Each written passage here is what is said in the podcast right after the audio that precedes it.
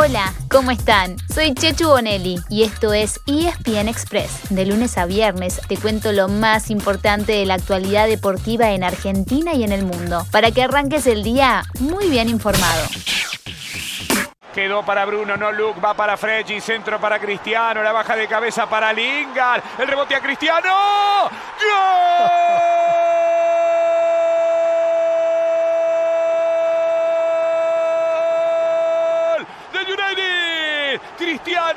Y el olfato incomparable de quien fue a buscar hasta el último instante. Tiempo casi cumplido. Manchester United 2, Villarreal 1.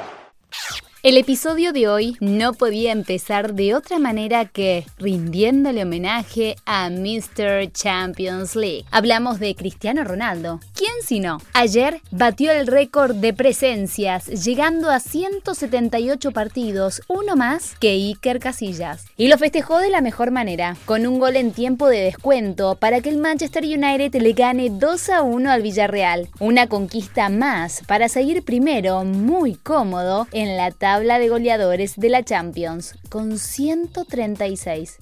¿Qué más pasó ayer al cerrarse la segunda fecha de la fase de grupos? Lo más relevante estuvo en el grupo E. Bayern Múnich ganó 5 a 0 al Dinamo de Kiev y lidera con puntaje perfecto. En el otro extremo, sin puntos, sin goles a favor y con 6 en contra después de dos partidos, está el Barcelona, que cayó 3 a 0 con el Benfica. Y su entrenador, Ronald Koeman, parece estar cada vez más cerca del despido. Además, Juventus le ganó 1 a 0 al Chelsea, el actual campeón Hoy hay mucha acción por la Europa League y la nueva Conference League, todo por Star Plus. También hubo acción en Sudamérica, por la Copa Libertadores y por la Sudamericana, y todo se va tiñendo con los mismos colores, verde y amarillo. En la Sudamericana, Bragantino volvió a derrotar a Libertad Paraguayo, esta vez 3 a 1 y en Asunción, con dos goles del tucumano, Tomás Cuello. Y así se metió en la final, en la que todo indica que se enfrentará a un compatriota, porque hoy a la noche Atlético Paranaense recibe a Peñarol, después de haberle ganado 2 a 1 la semana pasada como visitante. Y en la Libertadores, Flamengo se convirtió en el segundo finalista eliminando a Barcelona en Ecuador. El martes, el actual campeón, Palmeiras, se había convertido en el primer finalista, eliminando a Atlético Mineiro. Ya que hablamos de Palmeiras, no se pierdan la entrevista que anoche le hizo ESPN F90 a Felipe Melo. La nota no tuvo desperdicio. El defensor habló de cómo es jugar al fútbol a los 38 años, de Messi y de Maradona. Y también confesó su amor por Boca y por el fútbol argentino. Acá les dejamos un par de frases, pero búsquenla completa en ESPN.com o en YouTube. No se van a arrepentir. No le he dicho que quiero jugar el Boca, le he dicho no, que vos soy sí. hincha de Boca.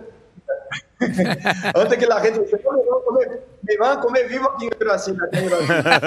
Ahora, para jugar en Argentina hay que tener unos huevos aquí. Y los brasileños tienen su círculo de comodidad y no quieren salir de, aquí- de acá adentro. O sea, me voy a Europa, que está más fácil. Argentina es más difícil.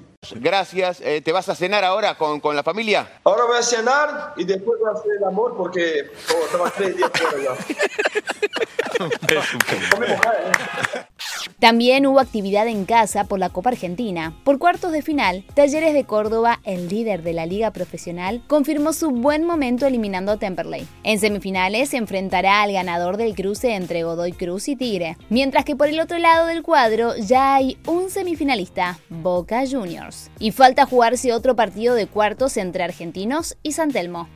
No se olviden de que este fin de semana vuelve el público local a las canchas. En el momento ideal, ya que el domingo se juega un nuevo superclásico entre River y Boca, en el Monumental y desde las 5 de la tarde. En el Geneise Bataglia está analizando sacar a Edwin Cardona, el enganche, para poner un tridente ofensivo. Y en River, Gallardo espera por la recuperación de Bruno Zuculini y Matías Suárez para definir el 11 titular. No podemos cerrar el repaso del fútbol sin festejar la victoria en otro clásico. Fue en el futsal y en semifinales del Mundial. Argentina le ganó 2 a 1 a Brasil y defenderá el título conseguido en el 2016. Hoy conocerá a su rival en la final, que será o Portugal o Kazajistán. Los Pumas, que llevan 5 derrotas seguidas en el Rugby Championship, siguieron sumando malas noticias. En la previa del partido ante Australia, con el que cerrarán su participación, perdieron a seis jugadores. Eso es porque cruzaron una frontera estatal y por las restricciones debidas a la pandemia no estarán autorizados a jugar el sábado. Hoy se anunciará la formación para enfrentar a los Wallabies en busca de cerrar la campaña con una victoria. Y así llegamos al final de nuestro episodio de hoy. Soy Chechu Bonelli y de lunes a viernes te traigo las noticias deportivas más relevantes para que arranques el día muy bien informado. Te espero en el próximo ESPN Express. Y no te olvides, dale clic al botón de seguir para recibir una notificación cada vez que haya un nuevo episodio disponible. No te vas a arrepentir.